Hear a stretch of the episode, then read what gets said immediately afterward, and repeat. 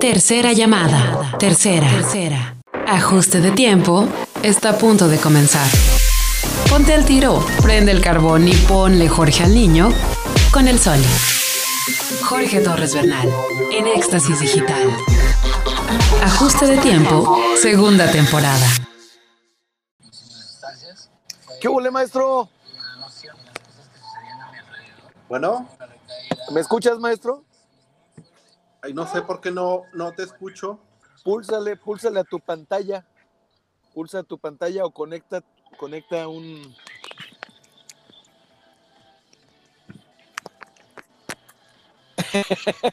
o ponle el speaker. ¿En qué estás? ¿En celular o qué? Sí, en el celular. Ah, no, pulsa la pantalla y, y- y en, en el icono de, de altavoz o de audífonos, ahí pulsa altavoz. A ver, permíteme. Sí, ahí se va a escuchar el altavoz, maestro. Ah, ya. ¿Sí? ¿Ya me escuchas, maestro? Ya, perfecto. ¿Afirma o no afirma? Sí, perfecto. Maestro, ¿me escuchas? Sí, te escucho muy bien. Ah, ex- excelente, excelente, maestro. Pues ya, ya ¿Tú me estamos, ya estamos al aire. Yo te escucho perfectamente, ya se está estabilizando la comunicación. Maestro querido Román Eguía, con quien me encuentro platicando ya al aire, carnal. Ya estamos al aire, mi querido Román. ¿Cómo estás? Muy bien, pues muy contento de estar aquí contigo y con toda eh, la gente que te escucha. Muchas gracias, muchas gracias, querido Román. Pues es un milagro que nos escuchen juntos, porque además es una sorpresa para quienes eh, tienen el, bueno, y a quienes les agradezco que eh, el hábito ya de escuchar ajuste de tiempo en línea, en, en vivo. Y bueno, pues es un gusto tenerte nuevamente aquí en la segunda temporada, mi querido Román, este martes 29 de septiembre, en la tercera semana de, de- de este horario de 6 a 7 de la tarde. ¿Cómo ves? Pues está muy bien porque las pláticas en la tarde son distintas a las de la mañana. Sí, ¿no? Sí, es distinto completamente. El ánimo y todos los temas y todo cambia. ¿Cómo te encuentras tú mejor? ¿A qué hora te encuentras mejor? ¿En la mañana o en la tarde? Para platicar. Fíjate que yo soy una persona que en mi trabajo trabajo mejor en las mañanas, Ajá. pero para estar con amigos y para todo, pues obviamente ya en la Ya tarde ves. ya que estás más relajado. ¿no? Ya estás más a gusto, ya vas de, ya vas de salida. Decía un amigo que ya después de las seis de la tarde ya todo, ya todo es pura tiznadera, ¿no? No, y en cuarentena yo creo que después de las tres. Sí, mano, pues fácil. Oye, no, hay algunos que dicen, no, mira, después de las 12 ya lo que no publicaste en redes, ya no, No, la ya neta no se- agarra. Ya no lo va a ver nadie. Nadie. Oye, como que agarramos un, un estilo más al estilo antiguo, de como que se, se, se apachurró tantito el ritmo de las redes, o sientes tú que esté más, eh, que estemos más sometidos a las redes? ¿Tú crees que estamos por ver el- la muerte de las redes sociales? No, para nada, para nada, para nada. Pero yo creo que esta pandemia, como nos puso en casa, nos metió en, en- en casa, pues sí, ciertamente nos bajó el ritmo que traíamos. No tenemos que salir como locos de la casa a dejar a los niños, ¿no? ¿Sabes? Sí, Entre claro. otras cosas. Sí, aparte ya todo te lo tomas con un poco más de, un poco más de calma, ¿no? Sí, Sí, sí, Es- sí. Yo creo, yo creo que va a tener varios beneficios esta, esta nueva normalidad. ¿no? Entre ellos, pues, el, el aprender más sobre el- la comunicación a distancia y sobre la educación a distancia y sobre un montón de cosas que ahora podemos hacer a nivel mundial, ¿no? ¿te encuentras mejor a distancia? Mira, lo que pasa es que yo siempre he sido una persona bastante ermitaña. Entonces, eh, yo por mí viviría metido en, un, en el bosque. En, una, en, en- en un cañón, en una casa así enclavada en, una, en uno de los cañones, este, sí, así muy apartado, medio ermitaño.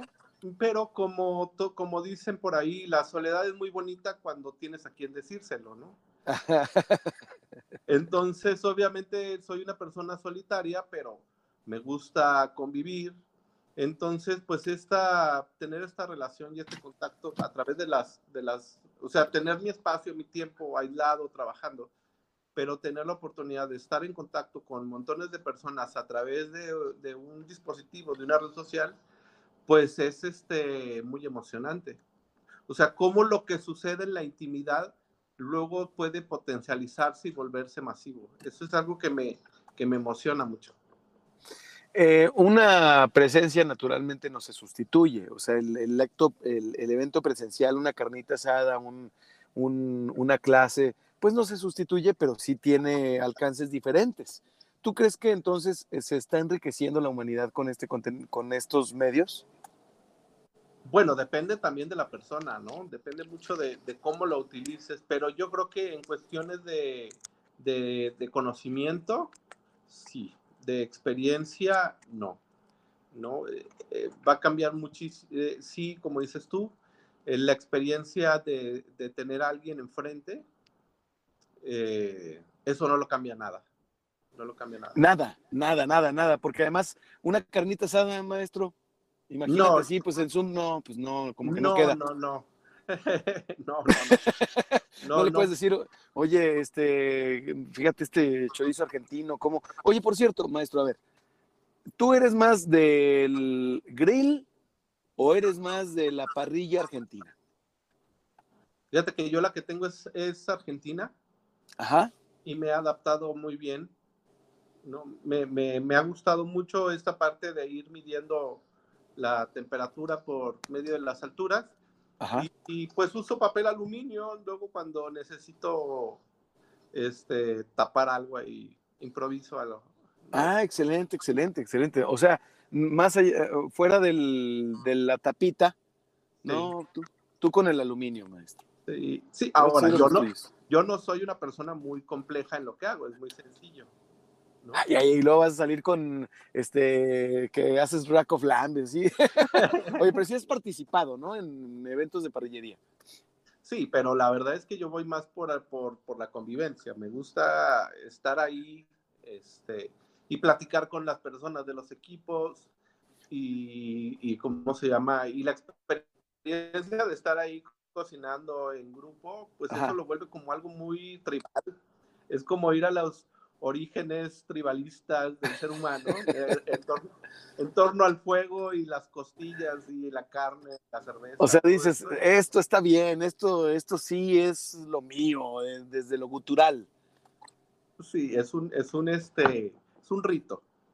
Oye, maestro, a ver, eh, ¿qué es lo que más te gusta del ritual de la carne asada? Así de sencillo. ¿Qué es lo que más disfrutas?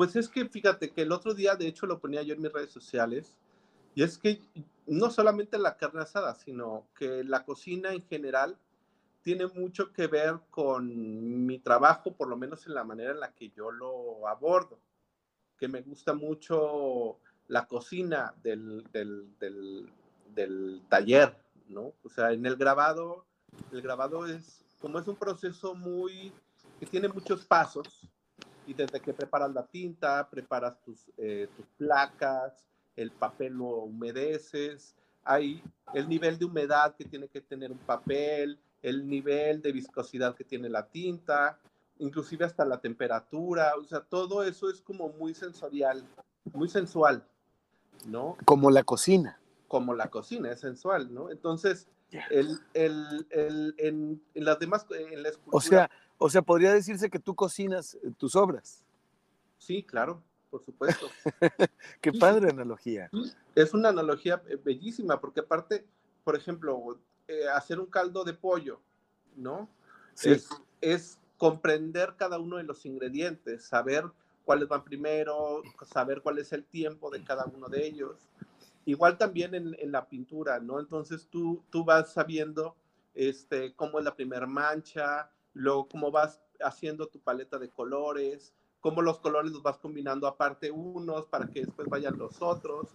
Y de alguna Oye. manera, de alguna manera, a mí me gusta mucho desde joven, me gusta mucho ver programas de cocina, bueno, aparte de cosas de arte, pero me, me, gusta mucho trasladar conceptos. ¿sí? O sea, principios, conceptos, sí. palabras que se utilizan a lo mejor en la cocina y trasladarlas a, a, a, mi trabajo. A una obra, a tu trabajo. Claro, o sea, por ejemplo, la disposición que tiene una cocina, pues un chef es como, como el baterista, ¿no? El baterista que ordena su batería de acuerdo a cada baterista ordena su batería uh, de manera individual, ¿no? Su set. De, manera, de manera única. Entonces, un chef también su cocina la ordena de una manera que va a ser funcional. Entonces, tú como artista igual ordenas tu espacio de trabajo para, para que te funcione de manera eh, este, lo más eficiente que se pueda, ¿no? Entonces, digamos, eh, este, hecho para ti, como un traje a la medida. Como un traje a la medida, pero conceptos como ese, como la disposición de la cocina o también el tiempo que requiere cada una de las piezas es distinto, ¿no? Por ejemplo, uh, no es lo mismo hacer, eh, hay, hay, hay, cosas en la cocina que a lo mejor se pueden tardar eh, 14 horas en cocinar y hay cosas que las haces en media hora, pero no por eso, porque se resuelva más rápido, a lo mejor una es más difícil que la otra o, o más es importante que la otra, simplemente tienen tiempos distintos.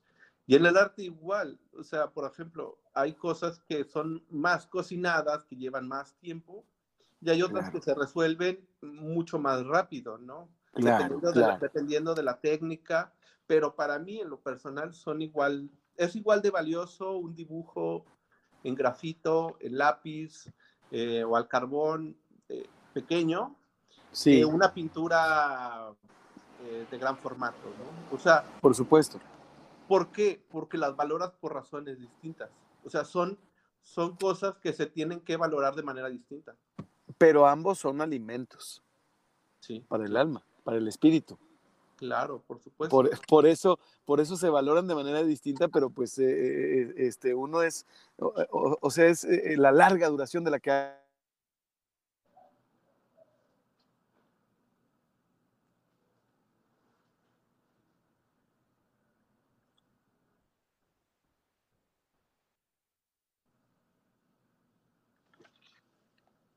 Bueno, se perdió la conexión con...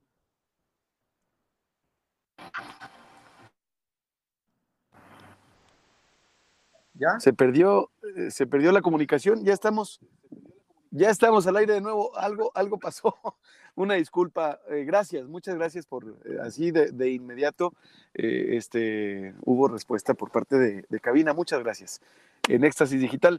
ahora, perdón, maestro Román y Guía, estábamos platicando. Y a final de cuentas, yo creo que en el arte, a mí me gusta pensar que cada cosa, como en la comida, eh, se tiene que valorar de manera distinta y por razones distintas, ¿no?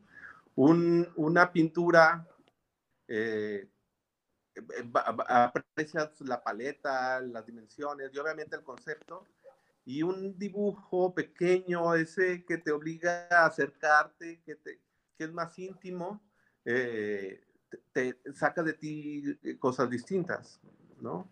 Entonces, sí me gusta siempre estar haciendo como esa analogía entre la comida y, y, y mi trabajo, pero pues, es algo personal.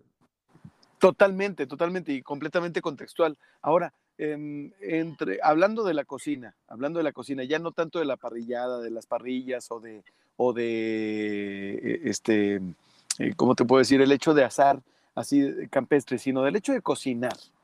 Yo sé que tú tienes una relación cotidiana, cercana con la cocina, te gusta cocinar. Y a mí también me, lo, lo, me gusta mucho. ¿Qué es lo que cotidianamente se prepara o le gusta comer a Román Eguía? Que disfrutas del cotidiano, que dices, esto, esto lo disfruto mucho por su belleza de simpleza o no sé, a lo mejor me vas a salir con un croque madame, no sé, que te prepares. Fíjate que una cosa que me gusta mucho para mí y compartir, hacérsela a mi familia, es una, un, un caldo de, un caldillo de, de, carne. Órale. ¿no? En su jugo. Me, me, Qué rico. Me, me gusta mucho. Pero ¿Se puede saber la receta o es eh, lo, secreta? Sí. Es secreta. Pero ¿sabes qué es lo que, ¿sabes qué es lo que me, ¿sabes qué es lo que me, se me hace muy gracioso? Que alguna vez estaba dando un recorrido en un museo y, y, y, platicaba sobre mi obra, sobre una exposición. Sí. Y la persona que me organizaba los recorridos, ya después de varios recorridos, me, me dijo al último, un poco como a entre, un poco con pena y así, me decía, oye Román, siempre, siempre dices cosas distintas. ¿Por qué ningún recorrido es igual? O cuando hablas de cierta pieza, un día dices una cosa y al otro día dices otra. Pues les digo, bueno, es que yo soy el, la pieza puede ser la misma, pero yo soy distinto cada día. Y a lo mejor la misma pieza cada día me dice cosas distintas. Como puede ser un libro, como puede ser una canción. Exacto, exacto. La misma receta puedes hacerla mil veces y siempre la vas a hacer distinta. Y más las personas que a lo mejor, como yo, que no la seguimos al pie de la letra, sino que en ese momento improvisas y le metes más otra cosa, y a lo mejor tienes un ingrediente que nunca habías puesto y, y lo metes, y a lo mejor lo haces más espeso, y a lo, o sea, siempre que lo haces la misma receta, le, le das una solución distinta a final de cuentas, porque podrás ser la misma receta, pero tú eres distinto cada día y, y, tus circunstancias y la temperatura y todo se vuelve distinto, ¿no? Claro, claro, pero la relación que tú tienes con la obra, pues es, es va, va, cambiando cada, cada día. O sea, es, es, como la relación con los hijos, ¿no? Toda proporción guardada. Claro. No, claro, sería injusto, sería injusto pensar o esperar por parte de nosotros o de un tercero que nuestros hijos permanecieran como lo que aparentemente son las obras, que también tienen cambios, naturalmente están cambiando las obras, aunque parezcan, aunque parece que no cambian. Están sufriendo claro. un proceso. Claro, por supuesto. Y, y, y, es algo que a mí me gusta mucho pensar, y es que... Vamos eh, a corte, maestro. Vamos a corte, vamos a corte. Discúlpame que te interrumpa, pero se me acaba de pasar el, la ida a corte. Vamos a escuchar una rola y nos vamos al podcast. Seguimos platicando con Román Eguía en ajuste de tiempo. No le cambies, porque estamos hablando bien a gusto de, de la obra del maestro Román Eguía. Chido. Perdón, maestro, es que tengo corte al 15 y aquí en Éxtasis son bien, bien este, profesionales, la neta. 15, 30 y 45. Y tengo que estar al tiro. Ah, muy bien. Pero, Oye, pero seguimos en el podcast. Seguimos en el podcast. Aquí, aquí ya platicamos, aquí cambia y se relaja uno mucho porque pues estás consciente de que nadie te está escuchando sino hasta después. bueno, pero de todos modos siempre te... Nos van a escuchar. Claro. Oye, pues sí, es, es, es, este, es interesante, ¿no? Ahorita lo que Pero- platicábamos. E- Eso, esa, esa analogía de los hijos, o sea, la obra también cambia, ¿no? No, y fíjate que ahorita que lo dices no lo había pensado, y es cómo nosotros vamos a tener, nos, somos distintos papás en el paso del tiempo, ¿no? Y con cada uno de nuestros hijos, y cada uno saca un aspecto de nosotros distinto. Así Yo es. siempre digo que mis hijos son tan distintos, digo, a veces uno necesita que, cuando uno necesita que lo empujes para que haga las cosas, otro necesita que lo jales para que ya no las hagan, ¿no? Así, así, así entonces la importancia del artista y de la obra. O sea, el artista tiene una responsabilidad de, de vida con su obra, Claro, por supuesto. ¿no? Es, es- sí, es una cosa que es 24 horas, 7 días a la semana, ¿no? Es algo que, es algo que tiene que ser vivido, o sea, tienes que vivir, vivirlo, para que sea congruente y para que tu obra eh, vaya, vaya siendo testimonio de tu vida en la medida que va pasando el tiempo. Román, el artista como tal ha sufrido un cambio en su percepción en la sociedad, eh, eh, ahora, hoy en la actualidad, en tiempos de pandemia, con el paso del tiempo. Por la sociedad, la percepción del, de, Sí, de cómo o la sea, Yo me refiero a cómo veían artistas en la época de Miguel Ángel y cómo se ve a un artista hoy, en la época de Rembrandt, en la época de, qué sé yo, de Picasso, de. Dalí, y cómo se ve ahora. Pues sí, lo- yo creo que sí, obviamente va pasando por un montón de etapas. Este, antiguamente, por ejemplo, en, eh, hace 500 años, pues los artistas no eran los artistas que ahorita pensamos, eran más bien como artesanos, gente a la Ajá. que le encargaban algo y que era gente prodigiosa y lo hacía tal como se lo pedía. El artista más como rockstar, pues aparece a partir del siglo pasado, a principios del siglo pasado como esa individualidad ¿no? Eh, y un, yo lo que tengo que decir como artista, pero sí por la sociedad a lo mejor sí había como una especie de, del artista como genio. Un halo, ¿verdad? de misticismo alrededor. De misticismo y de genialidad. Yo creo que la red, las redes sociales han humanizado al artista. Y, no, o sea, y al artista en general, al escritor, al músico.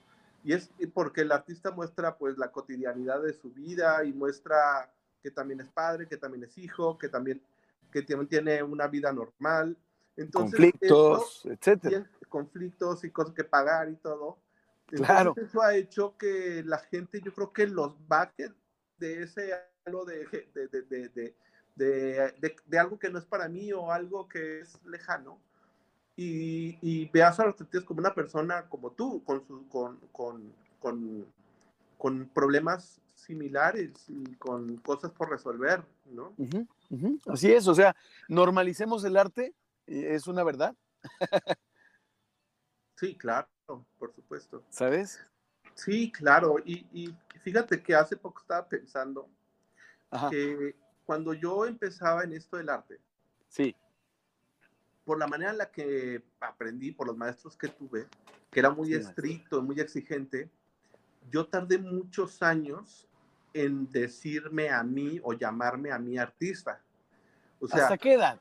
Sentía yo que no merecía el título hasta que me lo ganara. ¿Y cuándo, según tú, te lo ibas a ganar o a qué edad pues sentiste que te lo ganaste, maestro? Hasta que no ganara ciertas bienales o hasta que no oh. no tales museos Tenías tú tus propios eh, hitos pendientes. Sí.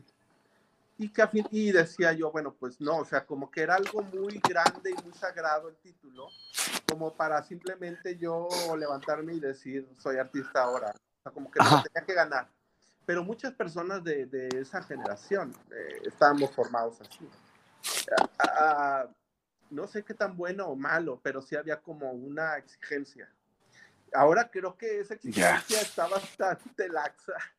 Está muy laxa, está muy abierta para todos, o sea, como que mucha gente se dedica, eh, se llama fácilmente artista, digamos, podría decirse.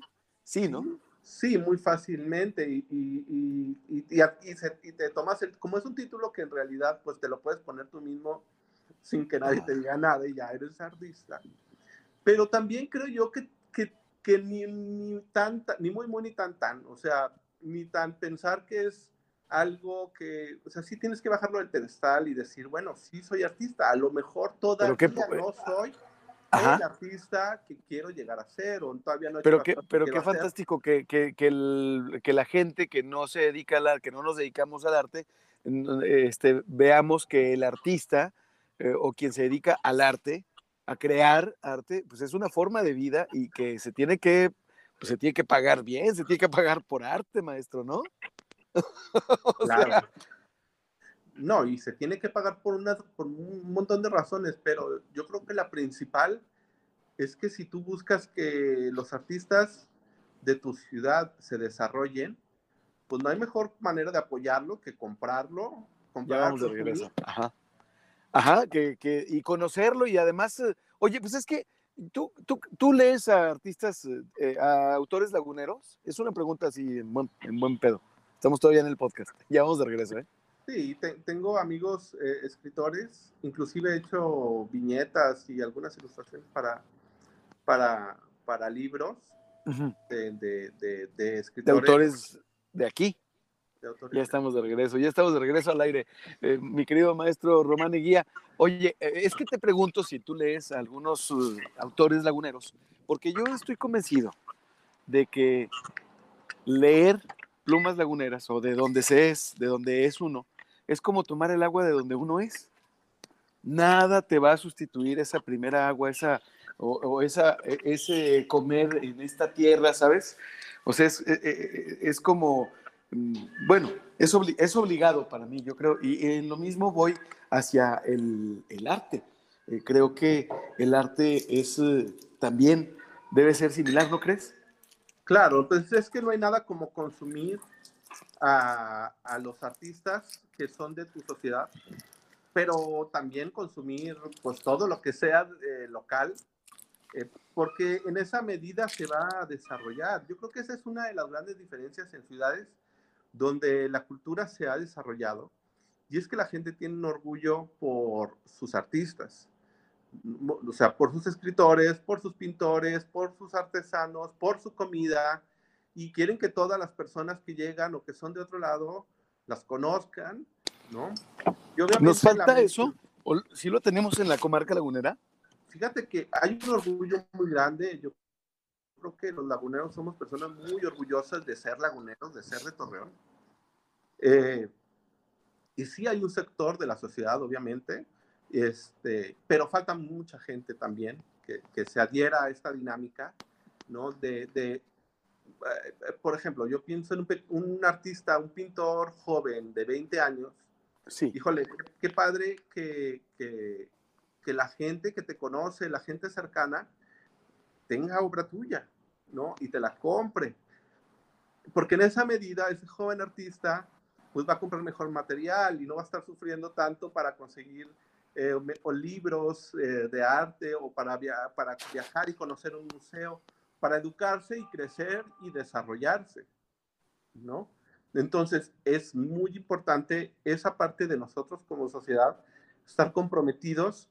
Principalmente yo lo, yo lo veo mucho con los jóvenes. O sea, para mí es una parte muy importante en la que, en la que y, eh, principalmente yo pienso en los artistas visuales porque es eh, lo que yo hago y, y, que la gente conozca los diseñadores, los pintores, los, eh, la gente que tatúa, que hace pintura, ¿no? La gente que está haciendo cosas nuevas, jóvenes, eso, es, eso es importante. Obviamente también necesitamos que la institución haga su parte. Sí, claro, claro, las instituciones, la sociedad, y cada, cada uno, cada una. Oye, maestro, pero a, ver, una, una, pregunta.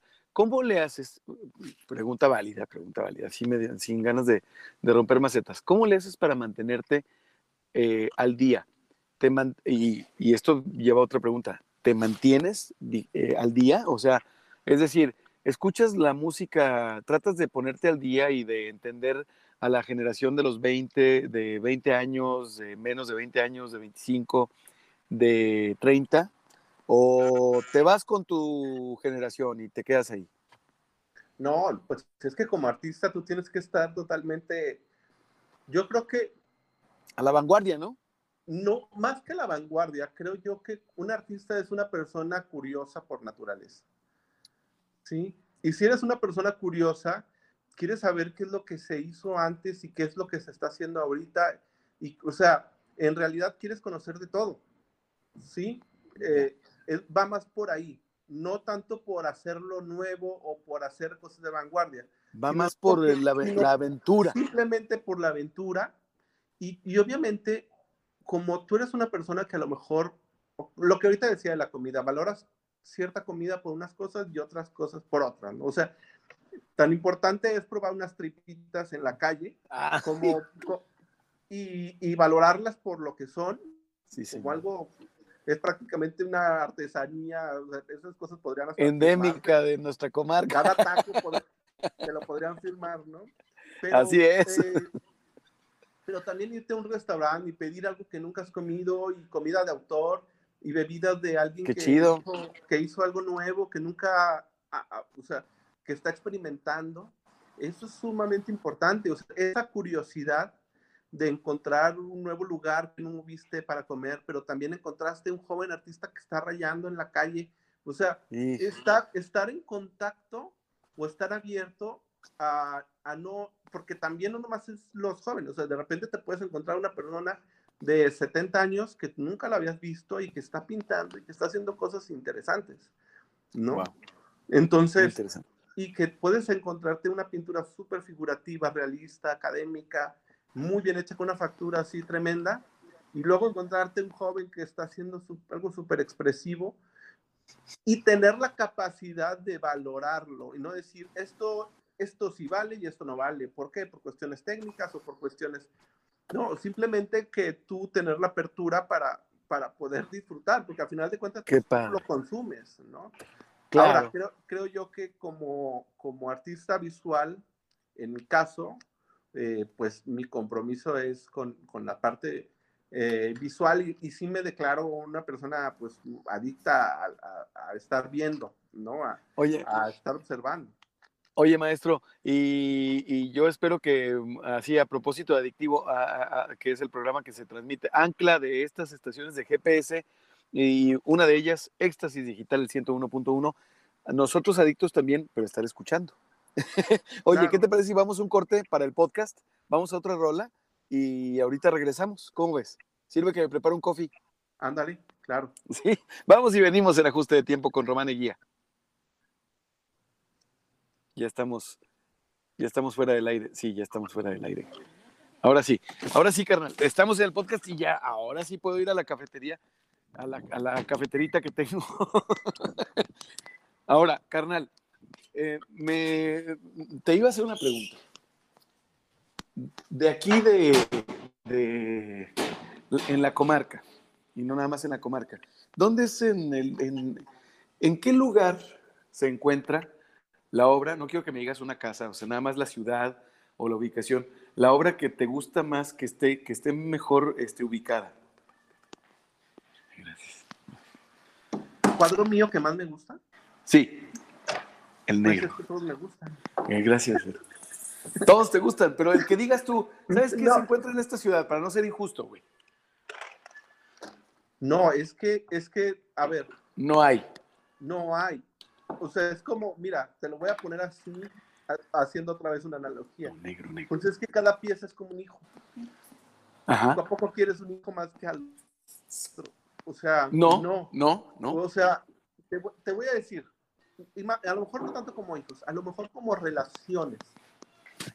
O sea, para mí, como, como creador y como una persona que le apasiona lo que hace, el cuadro que más me gusta es el que tengo en mi taller ahorita. Es el que estoy ah, trabajando. Es, es el, el actual, el de ese momento. Es, es el que estoy resolviendo. El de este momento es con el que estoy platicando, es con el que estoy que es, me duermo y estoy pensando, me despierto y estoy pensando, es lo que ahorita me tiene atrapado, ¿sí? Y que estoy buscando eh, resolverlo. Y, y, en el momento que lo termino, eh, no, ¿cómo decirlo? Eh, ya tuvo su momento de ser el favorito y creo que todos en su momento fueron el favorito. Y el que sigue va a continuar, o sea, así es, porque es el que tiene tu atención, es el que tiene tu mente. Entonces, más o menos, ¿cuántos hijos podría decirse que tiene Román de Guía, aparte de tus hijos no, eh, pues, este, naturales? Fíjate que, fíjate que yo no, no tengo la cuenta exacta. Yo creo que empecé a hacer un registro más, eh, eh, pro, no sé, exhaustivo de mi obra como a partir de los 30, pero de los 30 para atrás, yo siempre he producido muchísima obra. Sí, eres o prolífico, sea, man mucho, siempre, siempre he estado produciendo mucho. Y en algún momento sí hubo gente que me decía, ¿y para qué haces tanto? Si, no sé, pues a lo mejor no vendía o cosas así. Pero es que no lo hacía para vender. O, por ejemplo, me tocaba que había amigos o compañeros artistas que hacían un cuadro hasta que había una exposición en puerta o hasta que había una convocatoria de una bienal. Y yo no, o sea, yo en lo personal si me invita a una exposición, yo ya tengo la obra hecha porque siempre estoy produciendo, o sea, siempre estoy, o sea, no hago mi trabajo pensando, o sea, porque haya un compromiso, lo hago porque tengo un compromiso diario con mi trabajo, ¿no? O sea, entiendo yo todo, perfectamente. Yo todos los días estoy metido en mi taller. ¿no? Todos, todos, los días. ¿No tienes un día de descanso así fijo? No, no, no. O sea, los domingos pues es más dedicado a la familia, pero, pero a veces hasta los domingos me, si hay un espacio, este, me meto a trabajar. Ahora, también hay que, tengo que ser justo, o sea, no todo el tiempo estoy trabajando, o sea, no todo el tiempo estoy pintando o dibujando. No, no, mí, bueno, pero es parte del, eh, parte del trabajo es estar aquí en la azotea, hermano, ¿no? En la cabeza. Estás adentro de tu taller, pero estás en tu cabeza, ¿no? Exactamente. Inclusive, sí, no estás todo el tiempo ahí en el acto de pintar, porque imagínate, ya tendrías dislocado un hombro, ¿no? Claro, por supuesto, no, eso no tiene lógica. Eh, o sea, más bien, inclusive la ociosidad, la ociosidad es necesaria, ¿no? Es fundamental. En el Ah, proceso creativo es fundamental. Eso. O sea, Es que, un artista que no sea un ocioso, este, no creo mucho en él. O sea, no, hombre, maestro, te quiero dar un, te quiero dar un aplauso. Bueno, te aplaudo, te aplaudo desde aquí, maestro. Es que, es que dices verdades chingonas, cabrón. Es que son, es la neta, güey. O sea, ¿cómo carajo se espera la gente que creas sin, que, que, que, que uno se ponga a crear sin el ocio? O sea, claro, y es, pero es que esta, es esta cultura occidental del, de la productividad. Del, sí, del hacer, no- del Faber, si no estás haciendo, o sea, no- Faber. quiere decir que entonces no estás haciendo nada, ¿no? Cuando, Sí, sí, sí. créeme que a lo mejor estás haciendo más si estás caminando, si estás acostado, si estás simplemente pensando, ese momento para, para reflexionar. Y fíjate que es algo bien, bien interesante porque es parte de un proceso. O sea, Ya, tú comes, o por ejemplo, ahorita lo que decíamos, consumir. sí, sí. Yo, yo consumo imágenes. Sí, yo solamente lo que hiciera fuera consumir imágenes, solamente comer imágenes, terminaría empachado. ¿Por Sí. qué? Porque no hay un proceso de digestión. Hay que tener un proceso de digestión y el proceso de digestión es la ociosidad. Es el momento en el que, por ejemplo, me imagino que un músico, a lo mejor todo el es eh, adicto a, a escuchar música. escuchar. Pero Sí, también claro. llega un momento en el que tiene que dejar de escuchar y ponerse a, a sacar to- algo de, de todo lo que ha escuchado, ¿no? O sea, una consecuencia de lo que ha escuchado. Y esa parte de la ociosidad es fundamental como proceso de digestión. O sea, tú todo lo que, lo que haces son cosas que ya traes adentro, pero necesitas crear momentos adecuados o yo, yo lo pongo como atmósferas para que esas cosas que tienes tú en la cabeza terminen saliendo. O sea, un artista es un magnífico creador de atmósferas, Uf, ¿sí? de De atmósfera. roma- pero de romances, Claro, ¿sí? claro. O sea, Se, se pierde el romance, se recupera el romance. Atentos porque vamos de regreso, maestro. vamos de regreso. Ya estamos, ya estamos de regreso al aire en ajuste de tiempo, ¿sí o no? Sí, ya estamos, ya estamos de regreso. Oye, es que estamos platicando de las atmósferas, del romance. Te, te quiero preguntar, querido Román Eguía, aquí en ajuste de tiempo. El romance eh, cambia, el romance se busca, se crea. Hablas tú de atmósferas, de, de- ¿cómo- ¿qué es el romance para Román Eguía? Ah, Bueno, el romance es crear las condiciones adecuadas, crear la atmósfera adecuada para que algo suceda. ¿Sí? O sea, tú como artista tienes que buscar crear condiciones para que todo tu eh, eh, bagaje o todo lo que traes eh, en la mente de manera inconsciente muchas veces termine saliendo termine teniendo un vehículo. Eh, ah, hay, dos, hay dos momentos muy difíciles en el proceso creativo. El primero es empezar y el segundo es terminar. O sea, saber empezar y saber terminar. Sí, sí, Porque el Sí. proceso intermedio es muy sencillo o se da, se da de alguna manera. Como manera flujo. natural.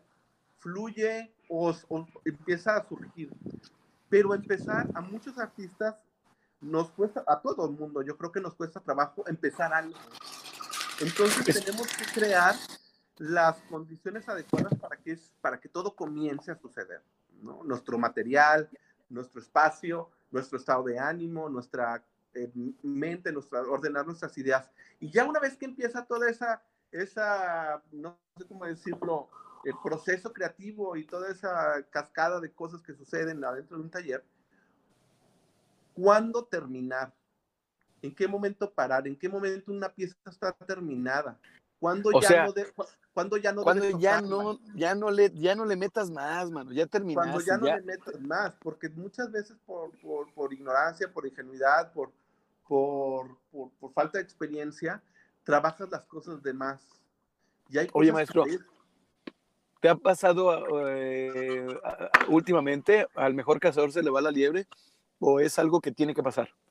Eh, pe- a mí me ha pasado, y me ha pasado últimamente, me- la última vez me pasó hace, no sé, un mes, un cuadro que, que, que lo trabajé de más, eh, que, que se fue hacia un lado donde ya no supe qué hacer y lo terminé por tapar y por borrar y, terminé todo enojado, ¿no? No me pasa muy seguido, a lo mejor me pasará una vez al año, pero, pero bueno, o sea... ¿Y los guardas? esas obras, esas obras que, esos nonatos. ¿O cómo les llamas a esas obras, maestro? Ah, pues no sé, en, en el argot de la pintura le decían arrepentimientos, pentimentis. ¿no? Hay, ah, hay, hay muchas pinturas, hay pinturas que con el tiempo, ahora con la tecnología, eh, les, les han sacado rayos X y han encontrado pinturas abajo de las pinturas. Oh, hombre. De grandes maestros. Ahora imagínate un mortal como nosotros. ¿Pentimentis? Pentimentis. ¿no? ¿Y tienes, tienes tus pentimentis guardados, maestro? Hay cuadros que yo sé quién los tiene y hay, y, y, nada más yo sé que abajo de ese cuadro hay otro cuadro. ¡Oh, hombre! Entonces, cuando, ¡Qué maravilla! Veo, cuando los veo, veo los dos. Una dualidad. Una dualidad, ahí lo que pudo Oye, qué padre lo que me dices, ¿eh? Esas son, son así joyas, joyas que, joyas para, para quienes tenemos obra tuya, mi querido Román Eguía, e, es una joya lo que acabas de decir. Sí, y, pero fíjate que también pasa que, tú como artista, lo que ahorita que decía, que es lo más complicado es saber detenerse, saber cuándo una pieza ya está terminada, porque ahorita como lo que decía de la cocina, o sea, la cocina es igual, o sea, el momento en el que ya está funcionando el platillo, ¿no? Así es. Entonces, echarle sal de más o cocerlo de más, eso pues echa a perder, ¿no? Entonces, yo creo que si ya con la experiencia vas sabiendo que hay cuadros que a lo mejor se resuelven en dos días, ya hay cosas que se resuelven en dos meses y que simplemente son cosas distintas de las que aprendes cosas distintas. Para mí, en lo personal, como artista, como la persona que hace las piezas, lo más importante no es la pieza en sí, sino el conocimiento y la experiencia que adquiero en cada una de ellas. Vaya, ya, ya, o sea, eh, cada proceso es importante. Claro, porque si yo me veo a mí mismo más que un artista, como un explorador, como un investigador, pues lo importante es lo que aprendí, el conocimiento que adquirí, porque eso me va a dar la pauta para continuar haciéndolo, para continuar con mi investigación. O sea, el artista y el proceso creativo como un proceso de encuentro constante y de aprendizaje constante. Entonces, en ese sentido, no necesitas inspiración. ¿Por qué? Porque todos los días sabes que hay algo nuevo por encontrar. O sea, un explorador no necesita inspiración para salir a caminar. Y es, un, es, un, esquema completamente distinto, es un planteamiento completamente distinto de la visión del artista. Fíjate que me gusta más pensar como artista que soy una persona que explora, sí. que encuentra cosas y que después viene y se las enseña. A veces ni siquiera yo sé a veces ni siquiera yo sé bien qué fue lo que sucedió o qué fue lo que encontré y necesito que entre todos lo resolvamos, ¿no? O sea, que entre más personas me ayuden a saber qué fue lo que sucedió. Y entonces es maravilloso, lo maravilloso del arte, lo que lo vuelve universal, que cada persona va a ver cosas distintas y te va a decir cosas distintas sobre esto que tú produjiste, ¿no? Esta cosa que tú hiciste, que encontraste en la intimidad de tu taller y, que otras personas les den significados que a ti te hagan este sentido. Eso es muy impactante, muy, muy enriquecedor, Muy enriquecedor, porque como te digo, a final de cuentas todo esto te da la pauta para regresar al día siguiente eh, con, con, nuevos ánimos. A mí la gente es muy común que me diga, oh, Román, es que tú eres una persona muy obsesiva con tu trabajo. Les digo, no, no soy una persona obsesiva. Ni, ni disciplinada. Simplemente soy una persona que está completamente eh, entretenido. Eh, eh, o sea, sí. estoy, o sea, es que, ¿cómo? O sea, es mi pasatiempo favorito y es, y es este, ¿por qué? Porque todo el tiempo estoy con sorpresas. O sea, me gusta sorprenderme a mí mismo de las cosas que hago que no sabía que podía hacer. Qué padre, qué padre. Y eso tiene que ver con el espíritu de exploración, de aventura, que es más hacia el planteamiento del arte de, como forma de vida, Román. Y ahorita, y ahorita lo que decíamos, o sea, de como artista, de, de si quieres estar a la vanguardia, pues es que es más por eso, o sea, como cómo, cómo funciona el cerebro de un artista. Yo creo que en la actualidad el cerebro de, de un artista, yo creo que la el cerebro de todos debe funcionar como algo que está en una constante eh, transformación. O sea, bueno, pues es que cada, cada hora, cada día puede cambiar el escenario para todos. Y, como en este momento, vámonos a corte si me permites, ¿cómo ves? Vámonos a, vámonos a la tercera rola del programa y vámonos al podcast. Claro. Órale, vámonos al podcast. Román Guía en ajuste de tiempo aquí en Éxtasis Digital. Oye, canal, qué chido, qué chido. Eh, este, es que es una plática, pero de primerita, sí cambia mucho ¿eh? el horario. Cambia completamente. Pero sí, totalmente. A final, de, cuentas, lo que te digo es algo de lo, en lo que creo, y lo que estoy convencido, y es que me emociona, y una de las cosas que más me gusta de mi, de mi trabajo es que estar pensando en qué es lo que voy a estar haciendo en 10 años o en 20 años, ¿no?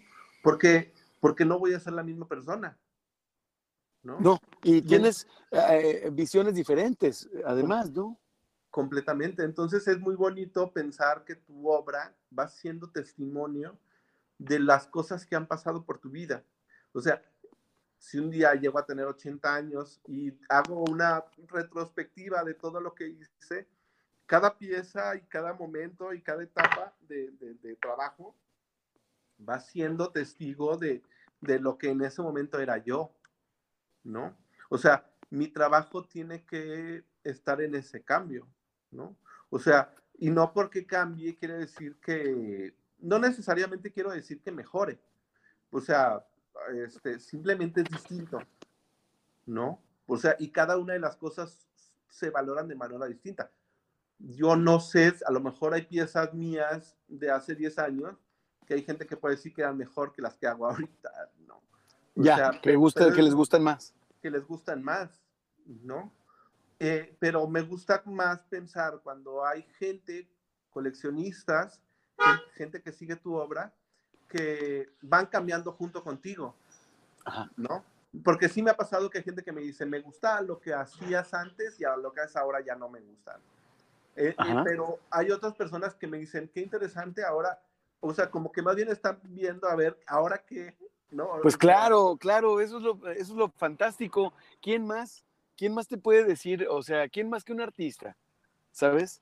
Te puede decir eh, o te puede plantear, esto es lo que, esto es, pues digo, yo le llamo vanguardia, mi querido Román, a lo que tú llamas pues un producto que ha ido cambiando con el paso del tiempo como tú, pero pues eso es la vanguardia.